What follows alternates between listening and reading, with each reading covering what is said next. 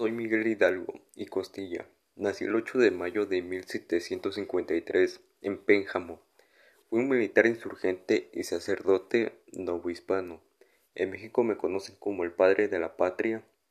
El 16 de septiembre de 1810 llevé como estandarte a la Virgen de Guadalupe. Fue ahí cuando lancé el llamado grito de Dolores, el cual, el cual único la gesta independentista.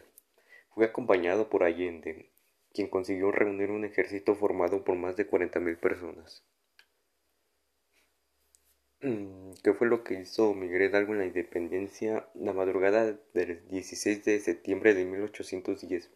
El cura don Miguel Hidalgo y Costilla convocó al pueblo, al pueblo de Dolores Hidalgo a través del repique de las campanadas de su iglesia, al levantarse en armas en contra del dominio de los españoles.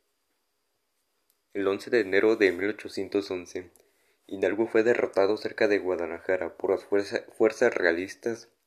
Escapó hacia el norte, pero fue capturado y condenado a, su, a muerte. Su cabeza, junto a la de Allende y a la de otros insurgentes, se exhibió como escarmiento en la albondiga de Granaditas de Guanajuato.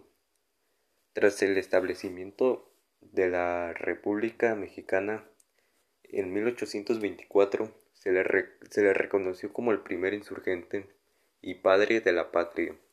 En su honor, un estado de la República y la ciudad de Dolores llevan su nombre. El 16 de septiembre, día en que proclamó su rebelión, se celebra el Día de la Independencia en México.